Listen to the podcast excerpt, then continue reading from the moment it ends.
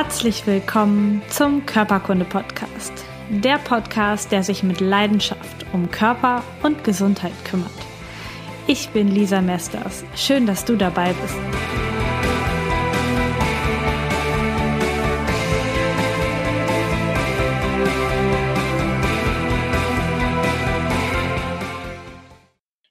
Herzlich willkommen im Körperkunde-Podcast. Heute habe ich einen wundervollen Gast und zwar stehe ich schon sehr lange mit ihr im Kontakt und ähm, ein Interview hatten wir noch nicht geschafft. Heute ist es aber soweit.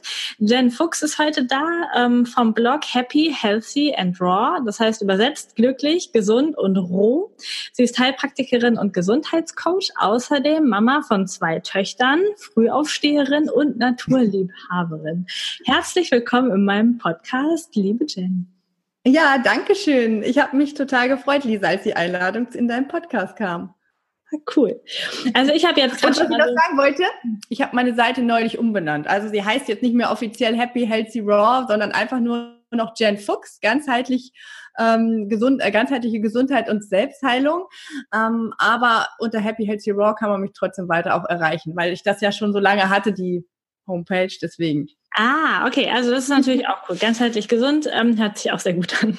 ähm, ich habe jetzt gerade schon von deiner Webseite ein paar Stichpunkte über dein Leben herausgesucht, aber vielleicht magst du noch mal im Detail erzählen, wer bist du, was machst du den ganzen Tag ähm, und was ist so deine Mission? Jawohl.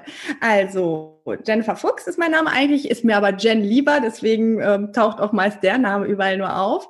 Ich bin seit zehn Jahren Heilpraktikerin und äh, inzwischen arbeite ich auch online als ganzheitlicher Coach, was mit meiner eigenen äh, Krankheits-, Gesundheits- und Heilungsgeschichte auch zu tun hat.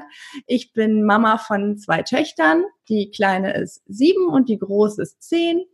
Und wir haben einen kleinen verrückten Hund, einen Miniaturbullterrier. und äh, ja, ich bin alleinerziehend und ja, wir haben sehr viel Spaß alle zusammen und ähm, ja, ich würde mal sagen, wir führen eher ein bisschen unkonventionelles Leben, aber da kommen wir ja vielleicht im Interview auch noch drauf. Ja, bestimmt, genau. Ein paar Sachen habe ich mir rausgepickt, weil ich das super spannend finde. Wir starten mal direkt ähm, in deine Krankheits-, Gesundheits-, Heilungsgeschichte, wie du das gerade so schön genannt hast. Und zwar ähm, hast du 2012 die Diagnose Hashimoto-Thyroiditis bekommen, also eine Entzündung der Schilddrüse, ähm, an der vor allen Dingen Frauen erkranken. Und ähm, Hashimoto gilt in der Schulmedizin als chronisch und unheilbar. Und mhm. so viel kann ich ja schon mal vorwegnehmen. Ähm, du bist heute gesund. Ähm, das heißt, es wird jetzt spannend, wie das äh, alles so passiert ist, so wie du das äh, geschafft ja. hast. Aber lass uns erstmal so ganz zurückgehen ähm, zu 2012. Wie ist das gekommen, dass du die Diagnose bekommen hast und wie hast du dich damals gefühlt? Wie waren die Symptome? Warum bist du überhaupt zum Arzt gegangen? Ähm, und wie hat er das dann herausgefunden, dass du Hashimoto hast? Hm. Also ich muss dazu sagen, meine Erkrankung, die kam nicht irgendwie plötzlich oder so, sondern äh, das zog sich sehr, sehr, sehr lange hin. Eigentlich schon seit meiner Kindheit, dass ich ganz viele verschiedene Symptome hatte, auch äh, schon in die Richtung mit Ängsten, mit Depressionen, ähm, viel mit Verdauungsbeschwerden, chronische Übelkeit, ähm, Schwindel, also ganz viel mit Schwindel und so Halssymptomatik, so als ob mir jemand den Hals zuschnürt und dass ich nicht richtig Luft bekomme und naja gut, als Kind, dann wird einem immer gesagt, ja, du bist ja noch so jung, was sollst du denn schon für Krankheiten haben? Und dann geht man zu den Ärzten. Also meine Mutter hat mich dann auch von Arzt zu Arzt geschleppt und ich war extrem untergewichtig und ja, außer dieses Untergewicht und äh, konnten die auch nichts feststellen, haben wir gesagt, ja, das Kind ist gesund und das ist psychosomatisch und gut, ich muss dazu sagen, ich habe natürlich auch gewissen, äh, sage ich mal, eine schwierige Kindheit gehabt. Da kommen wir bestimmt später vielleicht auch nochmal auf das Thema, welche Rolle sowas äh, in Bezug auf Hashimoto spielt. Ähm, aber es war schon merkwürdig, dass sonst nichts festzustellen war. Ja, und so habe ich mich mehr oder minder durch meine Kindheit, Jugend und junges Erwachsenenalter geschleppt und ähm, den Höhepunkt quasi von dieser ganzen Symptomatik, äh, den fand dann nach meiner, nach der Geburt meiner kleinen Tochter statt. Da war ich Anfang 30 und ähm, ja, die Symptome wurden einfach immer mehr. Also ich hatte dann auch irgendwann so wahnsinnige Ängste, Panikattacken, ohne dass ich jetzt, ich habe keinen Grund erkannt. Das kam einfach wie aus heiterem Himmel. Und obwohl ich das von früher schon kannte, war es in so einem Ausmaß wo es noch schlimmer war, weil die körperliche Symptomatik, die ich dazu hatte, wie extrem Schwindel, Gangunsicherheit, so dass ich das Gefühl hatte, ich kann mich gar nicht richtig mehr auf den Beinen halten, diese permanente Dauerübelkeit, äh, extreme Schwäche. Also ich habe mich so gefühlt, als ich habe dann ich hab, muss Krebs haben und kurz vorm Tod stehen. So schwach habe ich mich gefühlt, dass ich dachte, ja, wie soll ich das schaffen, mit zwei kleinen Kindern jetzt so weiterzumachen? Zeitgleich war ich aber auch so innerlich unruhig, wahrscheinlich auch durch diese Ängste, konnte nicht wirklich schlafen, bin nachts mit Herzrasen wach geworden, hatte extrem niedrigen Blutdruck, aber das, also es war alles so, ja, und dann war ich natürlich schon Heilpraktikerin und war an mir am Zweifeln, weil ich dann gedacht habe, ja toll, die Ärzte sagen, du bist gesund, du bist Heilpraktikerin und du hast tausend Millionen Symptome und du arbeitest schon so lange an dir, weil ich ja viel aufgrund meiner Vergangenheit viele Therapien und so auch schon gemacht hatte. Und habe gedacht, es kann, es kann doch einfach nicht sein. Ähm, ja, und so wurde das äh, irgendwann, als ich dann beim Arzt von ihm ge gebeten habe, er solle doch bitte nochmal meine Schilddrüse untersuchen ähm, weil ich ja durch die Ausbildung da auch schon nun mal so einen Einblick hatte.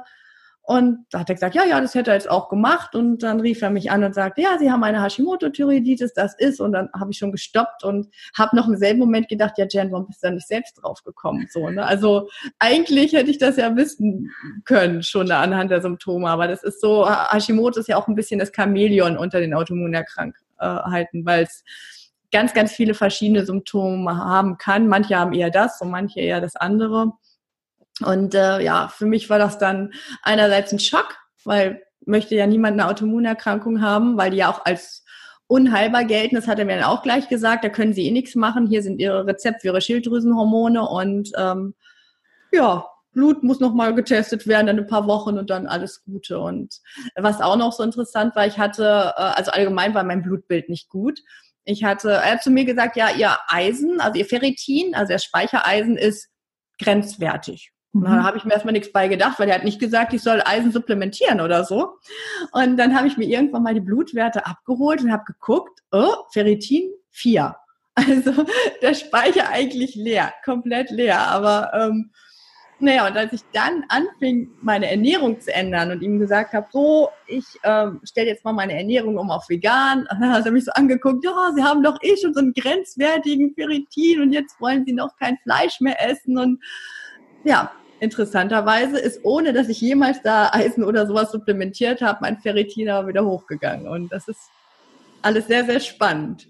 Ja, ja, das ist ja auch total häufig. Also Schilddrüsenerkrankung und niedriger Eisenwert gehen ja ganz häufig irgendwie so Hand in Hand und genau. vielleicht ist das auch der Grund, warum Frauen vor allen Dingen erkranken, weil die ja auch die Eisenproblematik ähm, meistens haben. Also es ist ähm, total spannend, da reinzugucken und so eine Autoimmunerkrankung. Ich will das gerade noch mal kurz erklären. Vielleicht weiß das nicht jeder. Heißt also ja. bedeutet so auf ganz laiendeutsch übersetzt, dass ähm, der, der eigene Körper, das, das körpereigene Gewebe angreift mit dem Immunsystem und einfach dort eine Entzündung auslöst ähm, an der Schilddrüse in diesem Fall. Und ähm, ja, die Ärzte sagen, dass es ansonsten unbehandelt die Schilddrüse irgendwann den Dienst einstellt. Und die gängige Therapie sind Schilddrüsenhormone zu nehmen. Und das ist auch das, ähm, was so gesagt wird. Also ich habe hier mal so eine schöne Internetseite rausgesucht. Ich zitiere jetzt mal das Schilddrüsenzentrum Köln. Eigentlich so okay. ähm, welche Webseite wir nehmen, weil es steht überall das Gleiche. Und zwar steht da, dass man für ähm, das Hashimoto eine ursächliche, eine ursächliche Therapie gibt es bislang nicht. In mhm. akuten Entzündungsphasen mit lokalen Beschwerden ist manchmal eine entzündungshemmende medikamentöse Therapie erforderlich. Die Organzerstörung durch die Autoimmunabwehr kann nicht mehr rückgängig gemacht werden. Die sich ausbildende Funktionseinschränkung der Schilddrüse wird mit Gabe von Schilddrüsenhormonen, und zwar mit L-Tyroxin, in Tablettenform behandelt. Also das steht da als äh, für die Behandlung und für die Prognose von Hashimoto. Mhm. Und das ist einfach auf wahnsinnig vielen Internetseiten so. Und Ärzte sagen es ja auch so, haben es dir gesagt. Wie lange hast du dann so die konventionelle Therapie für dich durchgezogen? Hat dir das irgendwas gebracht von deinen Symptomen her? Und wann hast du entschieden, dass du jetzt einen anderen Weg gehst? Also ich habe ähm, angefangen, dann die Schilddrüsenhormone zu nehmen, auch sofort. Mein TSH war noch nicht so hoch, der war bei knapp vier, glaube ich, und äh, was ja nach alten Werten sogar noch in der Norm gelegen hätte. Und äh, aber ich habe dann gedacht, naja, er sagt mir, ich muss das nehmen und dann mir ging es ja eh so schlecht, also ich, hatte nichts zu verlieren, also habe ich an mit gestartet leider mit dem Ergebnis, dass es mir noch schlechter ging. Also bei mir war es dann wirklich so, dass dann äh, diese Schwindel, den ich vorher auch schon hatte, viel, viel schlimmer wurde. Diese Gangunsicherheit wurde viel schlimmer. Ich habe dann schon gedacht, ich habe MS. Also ich war kurz davor, mich in irgendein MRT oder sowas nochmal einliefern zu lassen, um zu gucken, was da noch ist. Also ich habe wirklich dann schon Angst gehabt, was kommt jetzt als nächstes an Symptomen noch, was kann ich überhaupt noch kriegen? Ist überhaupt noch was übrig, was ich noch mitnehmen kann? Und ähm, ja, ich habe dann auch ganz viel... Ähm, ja auch auch Depression immer noch mehr gekriegt, obwohl das ja eigentlich dagegen sein soll. Wenn man L-Tyroxin nimmt, dann soll sich ja die Schilddrüse wieder regulieren, also die, oder beziehungsweise die, die Hormone sind dann ja passend da und dann hat man ja keine Stimmungsschwankungen mehr. Man ist ja immer aktiv und ähm, nee, bei mir war es also nicht so und ähm, ich habe dann nochmal meine Antikörper testen lassen und allgemein das Blut nochmal testen nach, nach fünf Monaten, nachdem ich fünf Monate L-Tyroxin genommen habe. Und meine Antikörper waren in dem Zeitraum von 1000, die ich bei der Diagnosestellung hatte, also die TPO-Antikörper, 1000 ist ja schon recht hoch, waren gestiegen auf 6400, was schon extrem krass ist. Und äh, ich dann gedacht habe, ja, also irgendwas kann hier jetzt nicht, äh, nicht äh, läuft hier nicht richtig. Und ähm, ich habe dann interessanterweise das L-Tyroxin trotzdem erstmal weitergenommen, weil mein Arzt auch gesagt hat, nee, ihr TSH ist noch gestiegen, Sie müssen noch mehr nehmen. Und hat das dann nochmal hochgesetzt und äh, ich habe dann ja gesagt, was ist denn mit den Antikörpern und überhaupt und was ist mit meiner Schilddrüse, was, die wird ja immer kleiner und die, die war ja nur noch 6 Milliliter. Normal ist ja so 15 bis 18 Milliliter bei Frauen. Und er hat gesagt, das ist nicht schlimm, wenn sie keine Schilddrüse mehr haben, weil sie haben ihre Schilddrüsenhormone. sie brauchen keine Schilddrüse mehr so. Ähm, gut, mein Arzt hat selbst keine Schilddrüse mehr, aber deswegen muss man natürlich jeden anderen auch empfehlen, dass der irgendwann auch keine mehr hat.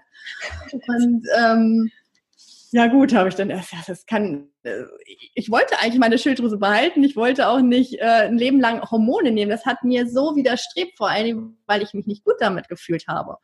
Und ich habe dann so ein bisschen mal so überlegt, was hast du in der Heilpraktika-Ausbildung alles gelernt, so, ne, was, was würdest du denn jetzt einem Patienten empfehlen? Und bin da natürlich auf so grundsätzliche Themen gekommen, wie Darmsanierung und sowas, was in der Schulmedizin ja auch noch nicht so anerkannt ist.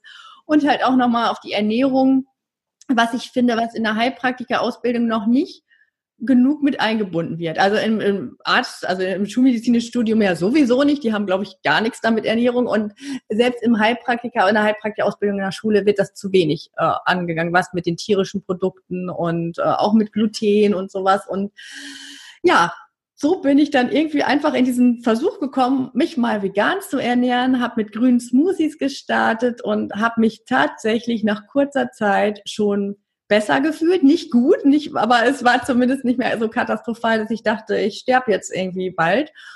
Und ähm, bin dann auch darauf gekommen, immer mehr Rohkost in meine Ernährung einzubauen, Gluten mal wegzulassen, weil das ja Autoimmunerkrankungen anheizen soll.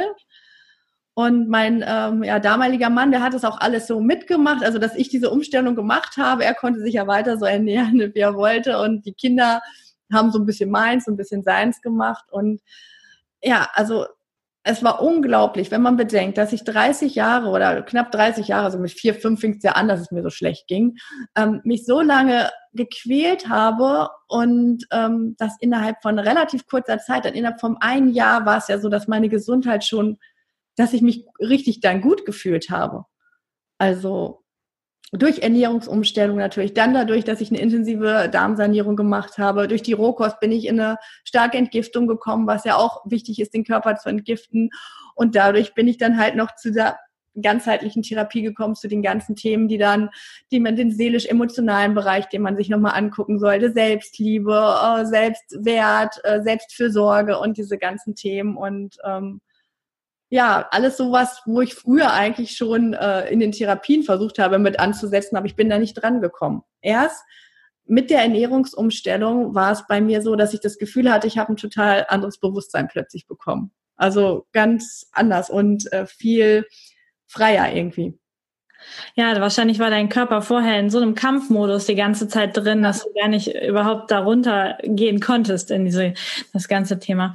Also super spannend und jetzt denken wahrscheinlich alle, oh, roh vegan, äh, roh vegane Ernährung. Ähm, ist ja krass, wie hat sie das gemacht?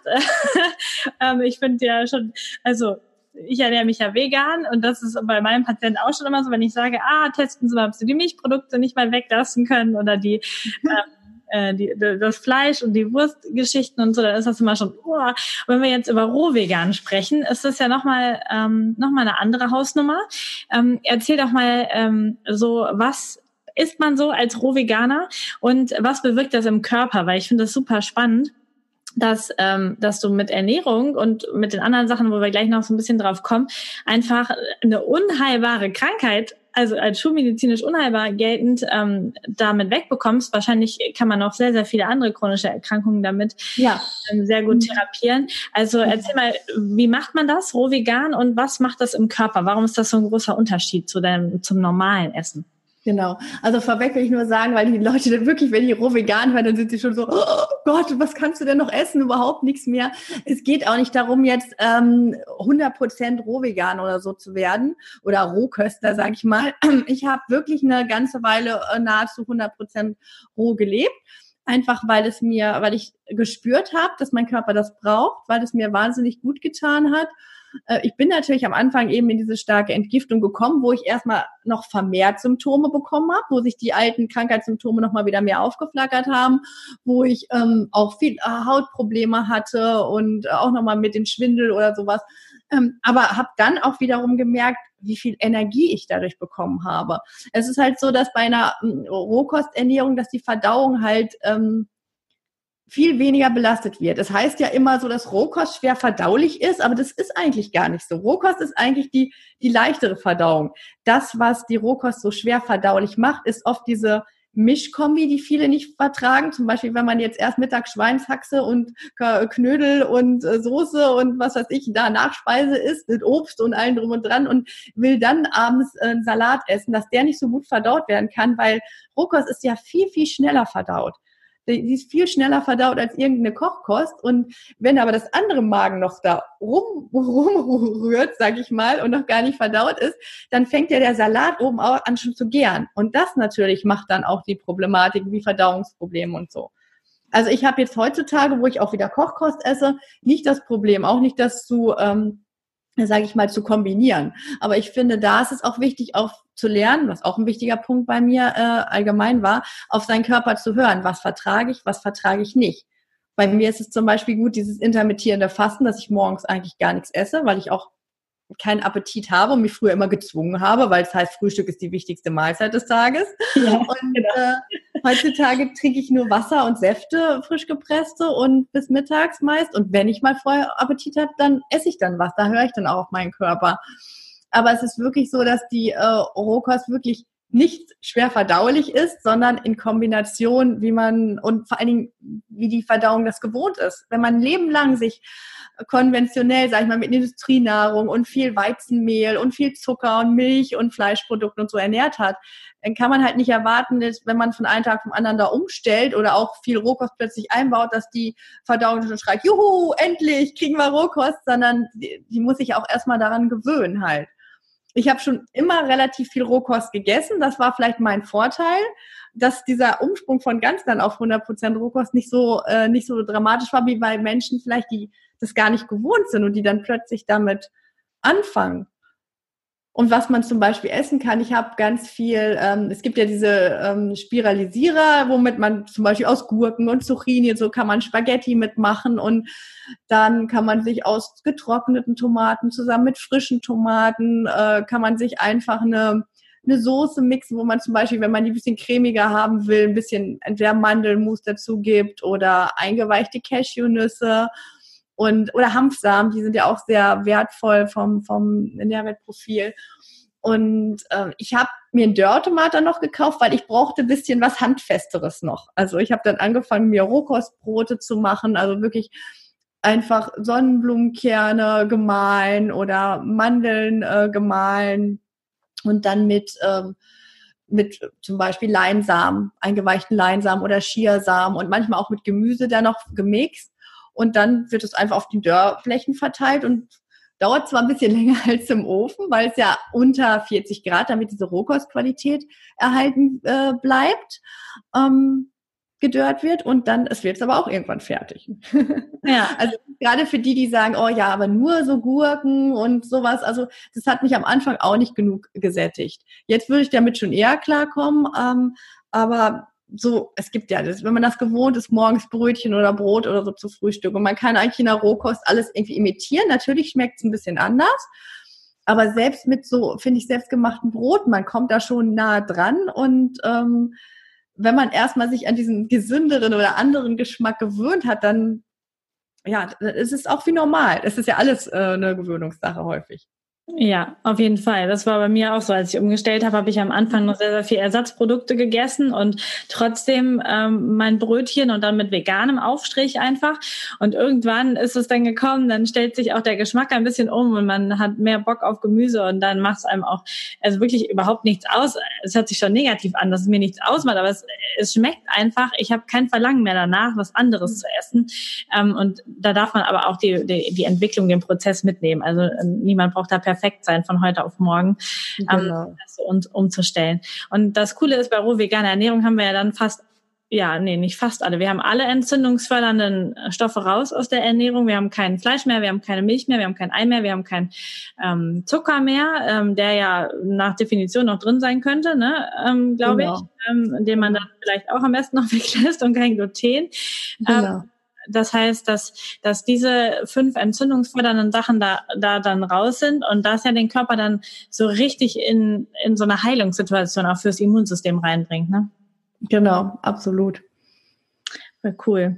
Ähm, jetzt hast du eben schon angedeutet, dass du, als du mit die Ernährung umgestellt hast, dann irgendwie auch in so tiefere Themen gekommen bist und mal geguckt hast, was war da in meiner Kindheit, was waren, was sind da für Emotionen, was hat die Schilddrüse noch so für, ähm, für Zusammenhänge im Körper, wie kann das noch alles ausgelöst werden? Erzähl doch mal, was du da so für dich herausgefunden hast und was du genutzt hast, um da noch weiter in die Heilung zu gehen. Genau. Also als Heilpraktikerin habe ich mich sowieso schon länger auch mit dem Thema Organsprache und Psychosomatik und so beschäftigt, weil ich das einfach äh, schon immer sehr spannend fand, nicht nur in Bezug auf meine Symptomatik, sondern auch auf Patienten oder auch na, was man bei Freunden und Familie und so mitkriegt.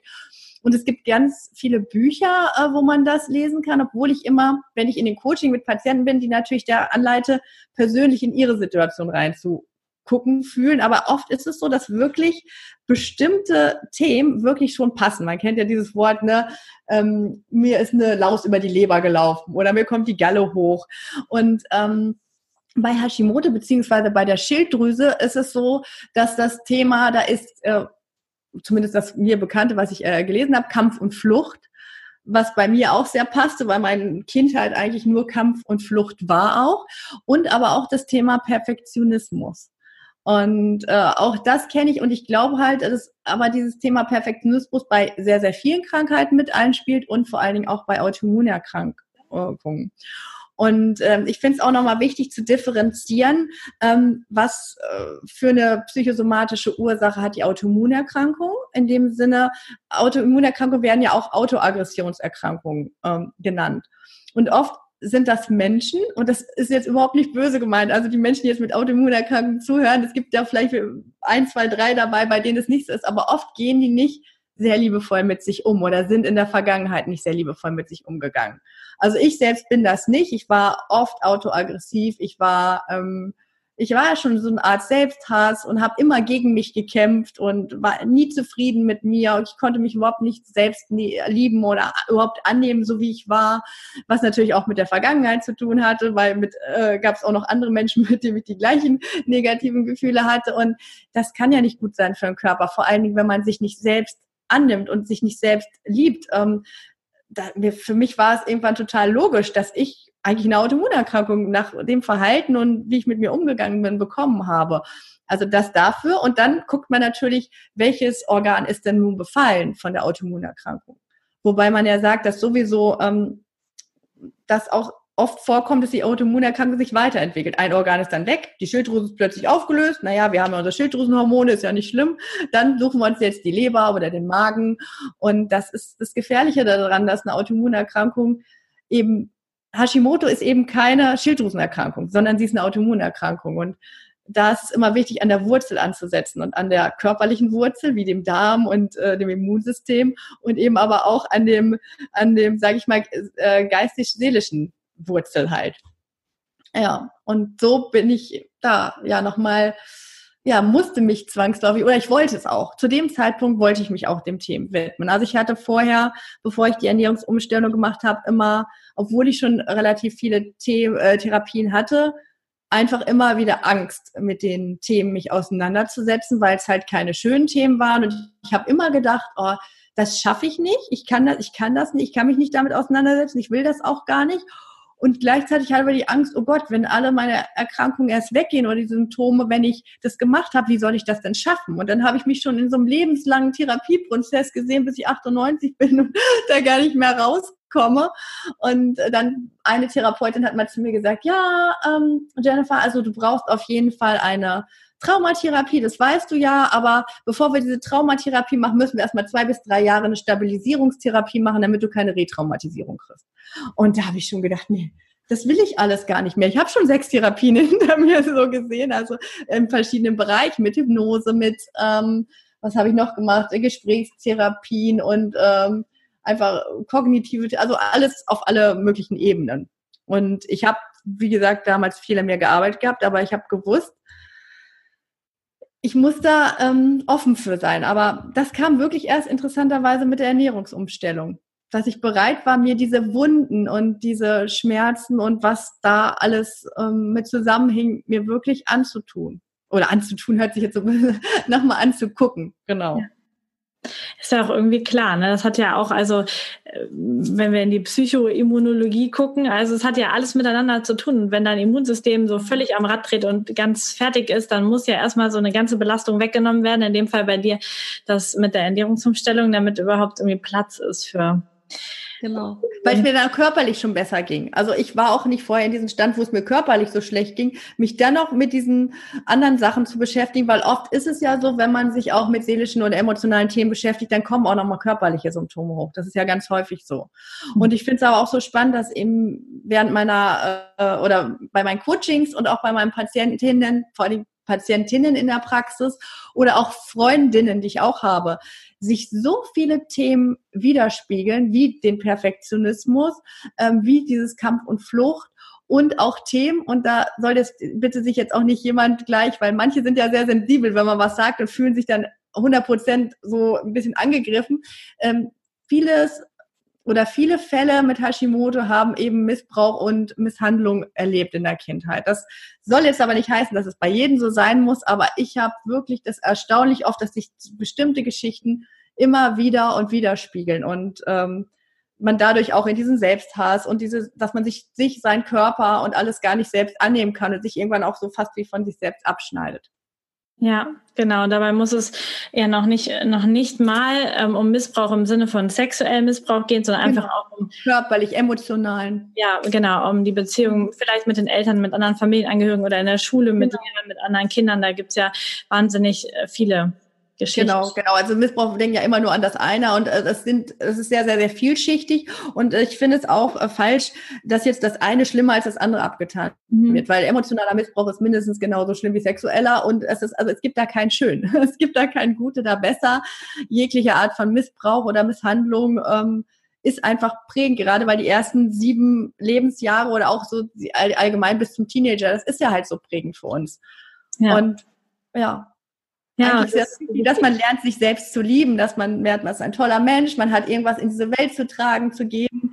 Und äh, wenn man dann schon von Anfang an denkt, ich habe irgendwas falsch gemacht, ich bin falsch, ich bin schlecht, oder äh, sich fragt, also bei mir war es immer so, dass ich mich gefragt habe, also warum ich auf dieser Welt bin. Zum Leiden habe ich dann immer gedacht. Ich bin hier zum Leiden, aber warum? Warum bin ich hier? Warum muss ich so viel leiden? Warum muss ich dieses, muss ich diese Erfahrung machen? Warum muss es mir jetzt, nachdem diese Erfahrungen irgendwann dann vorbei waren, warum muss ich dann immer noch, ich habe dann ja weitergemacht, ich habe dann diese Selbstzerstörung oder diese Zerstörung, die jemand anders an mir versucht hat, habe ich dann ja übernommen und immer weitergemacht. Natürlich unbewusst, das habe ich ja nicht gesagt, super, ich zerstöre mich jetzt. Und äh, aber es war schon so, dass ich oft oder lange in dieser Opferrolle auch hing. Und das ist natürlich auch ein wichtiger Punkt, weil da kann man 150 Jahre drin leben. Man wird da nicht, man kommt da nicht raus. Wenn man wirklich denkt, oh, oh ich arme, arme, man kann ja auch mal mit, Selbstmitleid haben, darum geht's gar nicht. Nur es geht darum, ähm, in die Selbstverantwortung zu kommen und zu erkennen, nur man selbst hat sein eigenes Leben in der Hand. Als Kind konnte man das vielleicht noch nicht selbst regeln, da ging das halt nicht, da war man angewiesen auf die anderen. Aber sobald man erwachsen ist, hat man die Möglichkeit, selbst zu wählen, jeden Tag neu zu wählen. Was will ich essen? Wie will ich mit mir umgehen? Was möchte ich arbeiten? Mit wem möchte ich zusammen sein? Und, und, und. Was man vorher vielleicht, wenn man sich mit diesen Themen nicht beschäftigt, als ja, so, das meine ich mit diesem Bewusstsein auch, was bei mir durch die vegane Ernährung gekommen ist. Dass ja. ich ganz viel beleuchtet habe, mein komplettes Leben von oben nach unten und deshalb sich auch so viel geändert hat. Ja, total cool. Das ist auch jetzt wahnsinnig wichtig für alle anderen Erkrankungen zu schauen, wo bin ich da in der Opferrolle, wo lasse ich das einfach alles zu und wo drängen mich vielleicht auch meine Ärzte dahin und sagen, du kann man eh nichts machen. Hier sind die Tabletten, ähm, kümmere dich nicht drum. Und wenn jemand sagt, mit Ernährung geht das nicht, ähm, dann, dann guck einfach mal dahinter. Also ähm, ja. oder, oder mit anderen Geschichten. Also ich glaube, jeder darf da einfach seinen Weg finden und seine Verantwortung wirklich übernehmen. Ja nicht sich in die Passivität drängen lassen, weil egal was für eine Erkrankung, genau. Ja, ich meine, es ist natürlich einfacher, die Schuld an die anderen abzuschieben. Ich habe dann auch mal gesagt, ja, du, du bist schuld, deswegen geht's mir so schlecht und überhaupt mein Leben, alles ist so schlimm. Und ähm, ja, was war die Folge davon? Mir ging's ja nicht besser.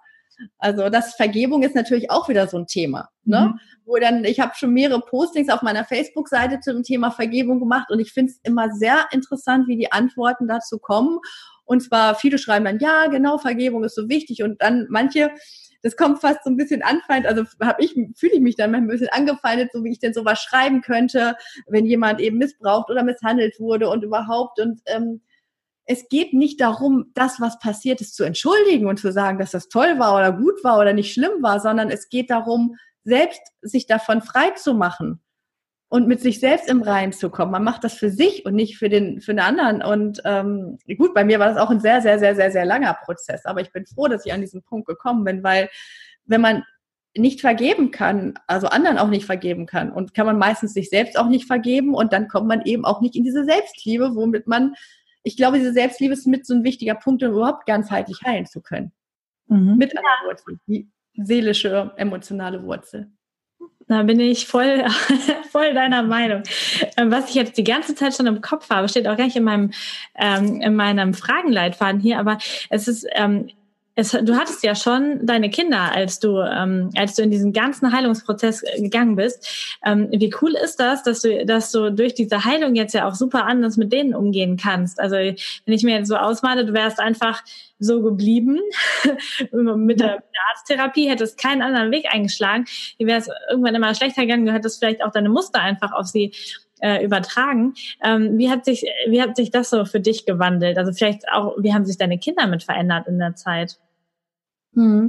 Also als es mir so ganz schlecht ging, da war ja nun die Kleine gerade erst geboren und die Große war gerade drei oder ist dann gerade drei geworden und es, ich habe so immer schon das schlechte Gewissen gehabt, weil ich so diese ganzen Jahre davor auch schon und der, auch vor der Schwangerschaft mit der Kleinen ja schon einfach auch mit den Nerven runter war. Und viele Mama Mamas kennen das vielleicht auch so, wenn dann viel los ist im Alltag und man Stress hat, dass man dann auch immer nicht gerade nett oder liebevoll oder mal reagiert. Und im Nachhinein denke ich jetzt noch, also der Vergebungsprozess, den ich gemacht habe, habe ich auch für meine Kinder gemacht, wie ich die ersten Jahre da auch noch drauf war, so ihnen gegenüber. Und jetzt ist es so, ich spreche auch ganz viel mit meinen Kindern. Ich erkläre auch, warum wir so scheinbar anders sind halt. Also ich sag mit meinen Kindern, wir wählen jede Woche oder jeden Monat spätestens ähm, eine Intention für unseren Tag, für unsere Woche, für unseren Monat, also nach der wir uns richten. Und das ist so schön, dass man die Kinder damit einbinden kann, dass sie schon sagen, oh Mama, dann sagt die Kleine so, ich bin ein Magnet für die Liebe und so und geht dann so in den Tag hinaus. Da denken dann vielleicht andere, oh mein Gott, was machen die denn oder so. Aber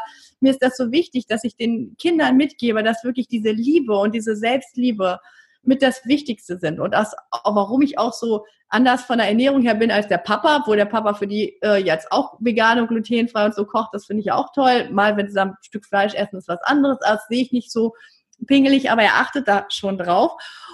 Und ähm, die sehen halt, ich erkläre denen, warum ich das so mache, wie es mir ging. Ich erkläre denen auch so ein bisschen diesen Einfluss wirklich von, jetzt wieder so medizinisch an, aber mit dieser Übersäuerung dass wir halt als Kinder und Jugendliche oder für die Kinder und Jugendlichen legen wir ja schon diese Basis für, für diesen spätere, für das Erwachsensein.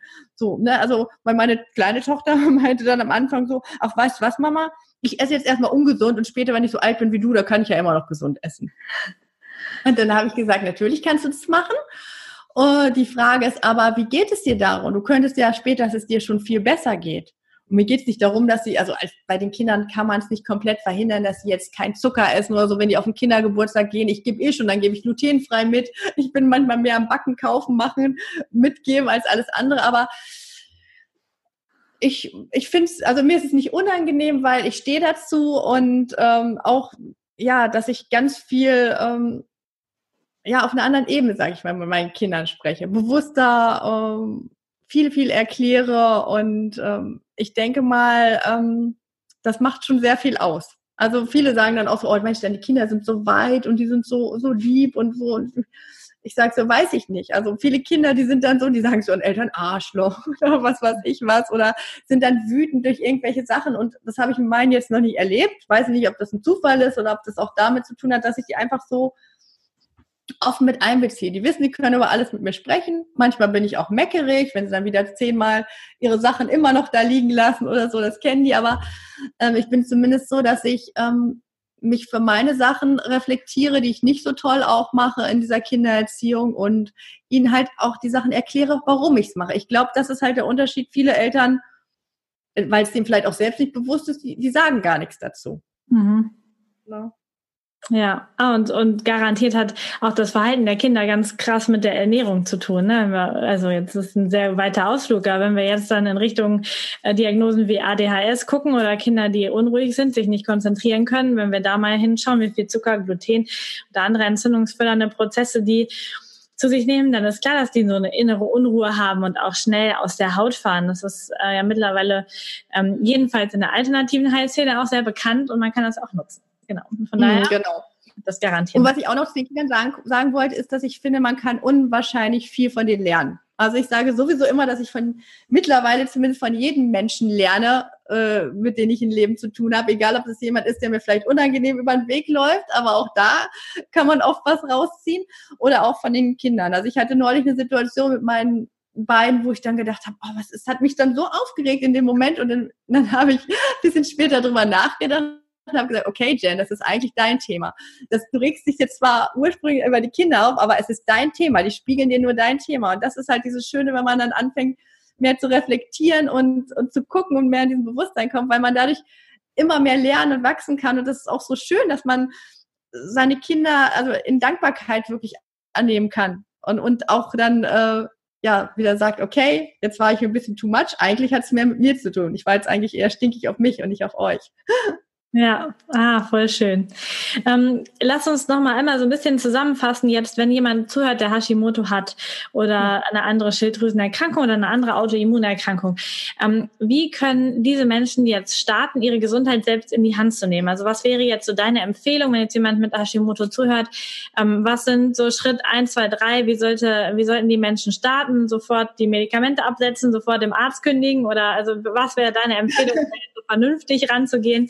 Ähm, damit sich der Körper daran gewöhnen kann.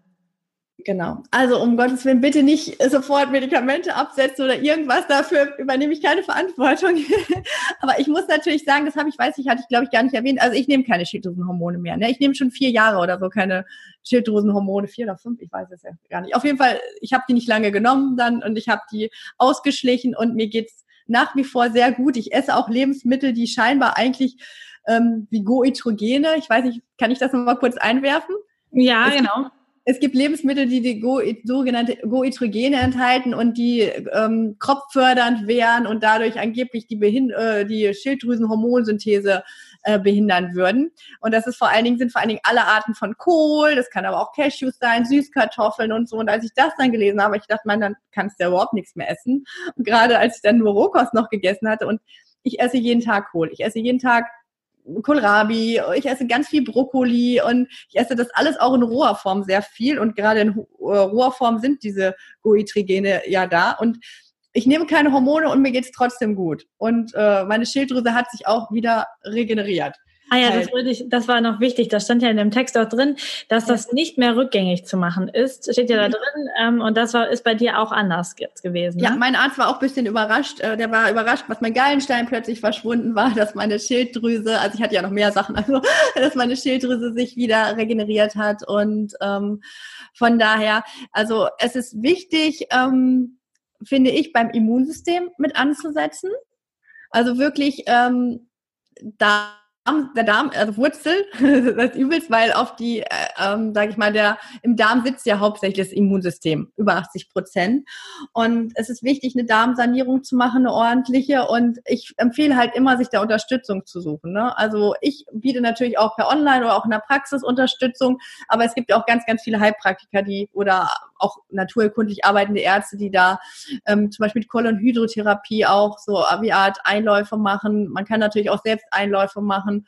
Ähm, aber wichtig ist halt, den Darm zu reinigen und dann auch wieder richtig aufzubauen und äh, auch Nahrungsmittel eben einzubauen in die Ernährung. Das heißt nicht, dass man komplett seine Ernährung, die man hat, über einen Haufen schmeißen muss. Ich sage auch immer nur, weil man was Veganes isst oder weil man mehr Grün einbaut oder in seine Ernährung oder Smoothies. Deswegen muss man nicht komplett vegan werden. Also das ist immer so, dass die Leute auch viel dieses ganz oder gar nicht sehen. Meine Mama zum Beispiel, die ist nicht vegan und die hat ihre Gesundheit auch dadurch optimiert. Die hat auch so ein bisschen was mit der Schilddrüse, dass sie grüne Smoothies jeden Tag trinkt seit drei Jahren oder auch vier Jahren irgendwie so. Und es ist einfach wichtig, mehr Nährstoffe einzubauen, egal wie man sich ernährt. Man kann seine äh, Ernährung jeden Tag optimieren. Man kann auch so machen, okay, dann lasse ich erstmal ein negatives weg, dann esse ich jetzt erstmal, was weiß ich, oder lasse ich mal Milchprodukte weg, auch mal, um das ein bisschen zu beobachten. Was für einen Effekt hat das überhaupt? Man muss ja nicht gleich alles auf einmal weglassen, sondern mal gucken, was vertrage ich vielleicht auch wirklich gar nicht jetzt lasse ich das Mais weg oder jetzt lasse ich mal ähm, Soja weg oder lasse Fleisch weg. Also ich habe ja auch erst nur mit dem Fleisch angefangen und aber relativ bin ich dann doch schnell vegan geworden. Und ähm, von der Entgiftung her, da ist es, man kann alleine mit Rohkost schon sehr, sehr stark entgiften, vor allem wenn man das 100 Prozent macht, aber das ist auch am besten mit Unterstützung, weil es schon starke Entgiftungssituationen, äh, Krisen oder so auftreten können, die einem dann am Anfang Angst machen können. Also ich merke das in meinem Coaching manchmal, ähm, dass die dann auch sagen, hm, jetzt geht's mir aber erstmal schlechter und so und so. Und ich dann sage, okay, und ich beschreibe mir mal, was ist los. Und dann merke ich schon, okay, das sind jetzt Entgiftungssymptome. Aber das macht äh, dem Patienten in dem Moment natürlich Angst, weil die denken, was jetzt? Geht jetzt alles wieder von vorne los oder schlimmer? Und ich kenne das ja von meiner eigenen Geschichte her auch. Und ähm, also Entgiftung ist super wichtig, die Darmsanierung ist super wichtig. Ähm, dann sollte geguckt werden wegen Schwermetallen. Also viele haben ja eben auch noch Amalgam oder so, dass das entfernt wird. Das mache ich häufig in meinen Coachings dann auch noch mit. Das ist dann ja, läuft ja eben manchmal über vier Monate, manchmal über ein halbes Jahr. Dann kann man das in der Zeit ganz gut machen. Äh, weil wenn man eine Schwermetallausleitung machen will, dann darf man dieses diese eine Pflanze, den Koriander, erst geben, wenn wirklich komplett das Amalgam raus ist. Alles andere könnte man vorher schon machen. Aber ähm, zum Beispiel mit dem Koriander müsste man halt warten, bis das äh, Amalgam ganz draußen ist. Und ähm, ja, also ich habe nicht nur bei Hashimoto mit diesem grundsätzlichen Konzept gute Erfahrungen gemacht, sondern halt auch bei anderen Autoimmunerkrankungen. Also ich habe relativ viele mit Autoimmunerkrankungen oder anderen chronischen Erkrankungen und äh, natürlich auch viele mit Hashimoto und ähm, mich freut das dann, wenn ich sehe, okay, es funktioniert wirklich. Und es ist wirklich, mag ein Zufall sein, dass es bei vielen so läuft wie bei mir, dass wenn man erstmal anfängt mit dieser sanften Ernährungsumstellung und mit den, ähm, mit den, sag ich mal, Darmsanierung vor allen Dingen und Entgiftung und dass man dann bereit ist, sich andere Themen anzugucken. Also ich habe es bisher selten gehabt, dass jemand sofort gesagt hat, ja, wir fangen jetzt an und ich habe hier ein Vaterthema, lass uns das jetzt mal angehen. Also da kommt man oft später hin um, und ähm, deswegen würde ich immer sagen, diese körperliche Sache ist eigentlich, ne, ich kann es natürlich nicht für, für, für, für jeden sagen, aber für die Mehrzahl schon, dass man wirklich da bei den körperlichen Sachen anfängt. Ja, also es finde ich ist auch meine Erfahrung. Also ich habe das ganz häufig, dass Leute, die zuerst auf meine Seite gucken oder mir bei Instagram dann zuhören, sagen, boah, was machst du denn da zwischendurch noch für ein Esoterikkram und für, für irgendetwas? Und dann steigen die ein über die körperliche Ebene und wir, wir fangen da ganz basic an, über einfach den Körper zu therapieren und irgendwann kommt dann das Interesse und dann sagen sie, ah krass, ja, fand ich früher total komisch. Und das geht auch so. Also ich fand das früher auch super komisch. Ich habe hab auch gesagt, also ich bin Physiotherapeutin Körperjettin. Okay, ja, das, das kann ich, das kann ich greifen. Ich hätte mich nie in irgendwelche Energiearbeit gestürzt oder hätte noch nicht mal mit Kinesiologie, was ja noch so voll äh, am Anfang steht, gearbeitet. Und mittlerweile ist es so normal auch in meinem Alltag drin, dass das, das kommt einfach alles, wenn man so eine Tür aufmacht und dann darf der Rest. Genau. Ja, das ist total, das ist total schön. Mein, meinen Kindern hatte ich heute Morgen auch dieses Thema irgendwas haben sie mich gefragt und habe ich gesagt, ja, das ist für das und das Chakra. Und dann sagt er, äh, Chakra, was ist denn Chakra? Und dann habe ich so ein bisschen von den Chakren erzählt und sagen die, hä, die sind auch noch in meinem Körper drin? Es ist doch schon so viel im Körper drin. Da habe ich gesagt, naja, wir haben ja auch noch einen Energiekörper. Und das ist so ganz spannend, mit den Kindern sich auch darüber zu unterhalten. Und ich habe gedacht, meine Kleine, die ist so eine, die erzählt und mitteilt immer alles weiter. Ich habe gesagt, okay, dann wird sie in der Schule das wieder weiter erzählen und wenn die Leute wieder denken, oh, was ist jetzt schon wieder los? Aber ähm, ich finde es schön, weil ähm, oft ist es auch so, dass, dass die Menschen Themen hören und denken dann, oh, was ist denn das, spooky oder so. Und irgendwann Jahre später, nachdem die ganz andere Erfahrungen schon gemacht haben, stoßen die wieder an diesen Punkt und denken, Mensch, da habe ich auch damals schon von gehört halt. Ne? Ist es ja wahrscheinlich bei dir oder bei mir auch schon so gewesen, dass wir bestimmte Themen schon gehört hatten und dachten so, na ja, aber so damit beschäftigen oder ich war auch nie, früher nie ein Typ, der sich entspannen konnte. Also früher hätte man mich mit Meditation, Chakra-Übungen und sowas jagen können und heutzutage liebe ich das und ich kann mir meinen Alltag ohne gar nicht mehr wirklich vorstellen halt. Ja. Und was ich auch noch wichtig finde, zusätzlich zu dieser körperlichen Komponente, womit eigentlich jeder anfangen kann, ist sich so im Alltag so ein bisschen zu beobachten, so ein bisschen diese Achtsamkeit zu üben. Ähm, wie gehe ich mit mir um? Also ne, jetzt nicht nur von der Ernährung her, was futter ich in mich rein den ganzen Tag, sondern auch so wie diesen, diesen Selbstdialog, den man den ganzen Tag überführt. Ne? Zum Beispiel macht man irgendwas, da läuft vielleicht was schief, dann sagt man, oh Mensch, bist du doof, warum machst du das jetzt so in dieser äh, Eigensprache, statt zu sagen, oh, ja, das ist jetzt nicht so toll gelaufen, aber was lerne ich daraus? Nächstes Mal mache ich so und so. Also wirklich, dass man bewusster in dem ganzen alltäglichen Umgang mit sich ist, äh, um überhaupt auch erstmal so zu gucken, damit man erstmal merkt, wie schlecht in Anführungszeichen man teilweise wirklich mit sich selbst redet oder umgeht. Und äh, ja, also das war mir, na, ich, also ich war, bin ja schon extrem schlecht mit mir umgegangen. Das war schon, schon sehr offensiv, aber ich glaube, so wirklich bewusst war es mir dann trotzdem nicht, bis ich jetzt den Unterschied dann gemerkt habe, wie man dann mit sich umgeht. Ja, auf jeden Fall. Ja, sich einfach Gutes tun, anfangen, sich Gutes zu tun, zu, zu fragen, so was, was möchte ich jetzt wirklich? Möchte ich jetzt, was weiß ich, wirklich hier nur stundenlang vorm Fernseher rumhängen, was viele ja als Entspannung ansehen? Äh, oder wäre es sinnvoll, vielleicht auch mal ein Basenbad zu nehmen, wo ich auch entspannen kann, wo ich ein schönes Buch mitnehmen kann, wo ich gleichzeitig meinen Körper dabei helfe zu, äh, zu entsäuern und zu entgiften. Ja, oder wirklich einfach so in die Natur zu gehen, sich so ein bisschen mehr zu erden und äh, ja, was, was viele, sage ich mal, an einem vorbeifliegen lassen, die schönen Sachen im Alltag.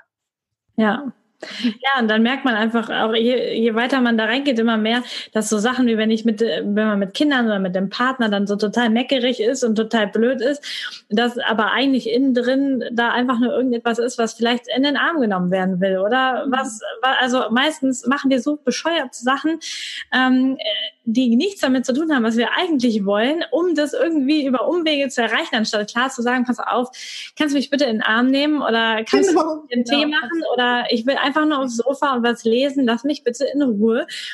Und stattdessen machen wir dann, äh, machen wir dann mit, weil wir nicht Nein sagen können oder weil wir, weil wir uns selbst nicht genug wert sind, einfach in dem Moment. Ja.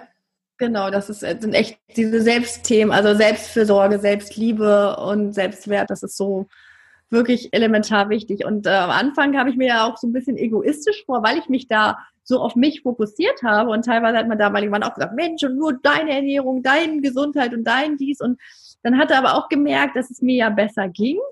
Und dass dadurch, dass es mir besser ging, ging es ja der ganzen Familie besser. Weil es hätte ihm ja auch nichts gebracht, wenn ich mich irgendwo von der Brücke gestürzt hätte, weil ich nicht mehr konnte und er hätte dann alleine da mit den Kindern gesessen. Und äh, von daher ähm, ist Selbstliebe nicht egoistisch oder wenn man sich um sich selbst kümmert, äh, es wird dann ja oft so als narzisstisch oder wie auch hingestellt, das, das ist was ganz anderes.